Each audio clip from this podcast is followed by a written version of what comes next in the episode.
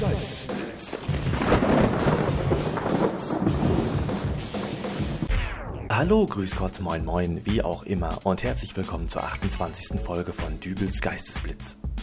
Für die heutige Folge habe ich mir mal ein wissenschaftliches Thema ausgesucht. Schließlich will ich ja hier nicht jedes Mal nur irgendwelchen Stumpfsinn von mir geben, sondern ihr sollt auch mal was lernen. Und vielleicht sogar am nächsten Montag bei der Arbeit irrsinnig beim Chef mit dem neu Erlernten auftrumpfen oder bei der netten Sekretärin als vermeintlich intellektueller mächtig Eindruck schinden, was weiß ich. Heute also, wie gesagt, mal wissenschaftlich. Und zwar ein Thema, äh, für das sich sehr viele schöne Beispiele im alltäglichen Leben finden lassen. Es geht um Evolution. Um nun überhaupt mal irgendwie zu erklären, was Evolution denn überhaupt ist, schlagen wir mal in der Wikipedia nach. Evolution ist das fortlaufende Entstehen neuer und das Wachsen bereits entstandener Muster in Richtung aufsteigende Komplexität und Vernetzung von Bereichen der Wirklichkeit. Der Begriff wurde 1774 von dem Schweizer Naturforscher Albrecht von Haller 1708 bis 1777 für seine Vorstellung von der Entwicklung des Menschen geprägt. Okay, also, ein Schweizer hat diesen Begriff ins Leben gerufen, war ja eigentlich klar. Der Schweizer an sich wird ja immer als eher langsam karikiert und Evolution ist ja eigentlich auch nichts, was mal ebenso über Nacht passiert. Sonst würden uns ja bei jedem Schwimmbadbesuch sofort Kiemen wachsen. Wann immer der Begriff Evolution fällt, denken die meisten übrigens immer an dieses Bild mit der Entwicklung vom Affen zum Menschen. Und das mag ja auch mal ganz interessant sein, sich das anzuschauen, aber viel interessanter ist es meiner Meinung nach, wenn man dabei den Blick nach vorne wagt. Also, wie sieht der Mensch der Zukunft aus? Welche Unterschiede liegen nun also zwischen dem Affenmännchen von früher und dem Studenten mit dem Nebenjob im Callcenter von heute? Okay, aufrechter Gang, höhere Intelligenz, das lasse ich noch alles gelten. Äh, obwohl, so eine halbe Flasche Jägermeister, die reicht schon aus, um diesen Unterschied wieder zu beseitigen. Und vielleicht käme dann sogar ein Schimpanse eher für den Callcenter-Job in Frage. Wer weiß, vielleicht hattet ihr sogar schon mal einen am Telefon. Was einem aber auch sofort ins Auge fällt, das ist die Behaarung. Da hat sich doch eine Menge getan in den letzten 4,5 Millionen Jahren. Und äh, es wurden immer weniger. Und der Trend setzt sich fort. Ich sehe den Menschen der Zukunft als komplett haarlos. Blöderweise stecken wir derzeitig gerade in einer Phase der Evolution, wo die Haare auf dem Kopf immer dünner werden, während sie an anderen unvorteilhafteren Stellen wie verrückt sprießen. Wenn es einen Gott gibt, dann ist das meiner Meinung nach seine Art von Humor. Aber warum verändert sich das Leben überhaupt? Warum fangen einfache Zellen plötzlich an, sich zu teilen, finden es ganz toll, dies immer wieder und wieder zu tun? Warum hopsen plötzlich Wasserlebewesen aus ihrem flüssigen Element und wollen an Land leben? Warum hüpfen kleine Affen plötzlich von ihren Bäumen, richten sich auf und machen eine betriebliche Ausbildung zum Industriekaufmann mit der Fachrichtung Energiewirtschaft? Keine Ahnung. Das ist halt einfach so. Fortschritt eben. Und der lässt sich ja bekanntermaßen nicht aufhalten. Obwohl, was ich heute entdeckt habe, war auch interessant. Ich nenne es die temporär rückwärtige Evolution.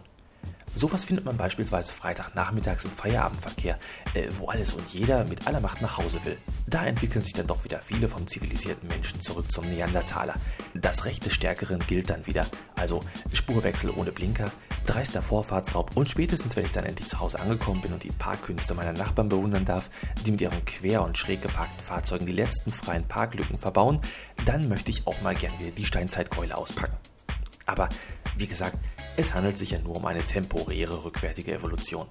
Viel schlimmer sind da die sogenannten evolutionsfreien Räume, wie ich sie nenne. Und diese findet man beispielsweise gern im rückwärtigen Bereich von Bussen. Ja, dort ist die Zeit wirklich stehen geblieben und es herrschen noch Zustände wie vor zwei bis drei Millionen Jahren. Macht euch mal den Spaß, steigt in den nächsten Bus und lauscht den Gesprächen der Leute dort. Der Podcaster-Kollege Sebastian Storbeck hat hierzu übrigens zwei sehr schöne Folgen in seinem Podcast Großstadtpoesie gemacht.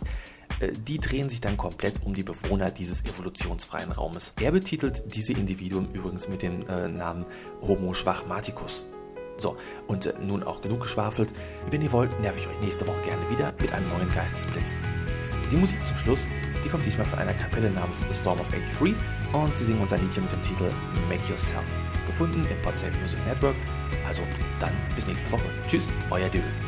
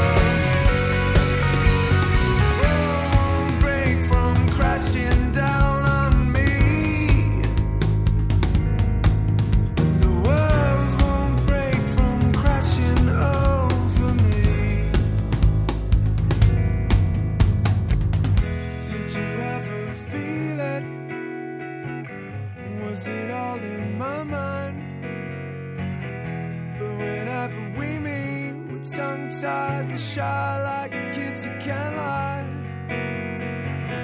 Did you ever feel it? Was it all in my mind? And whenever we meet, we're tongue tied.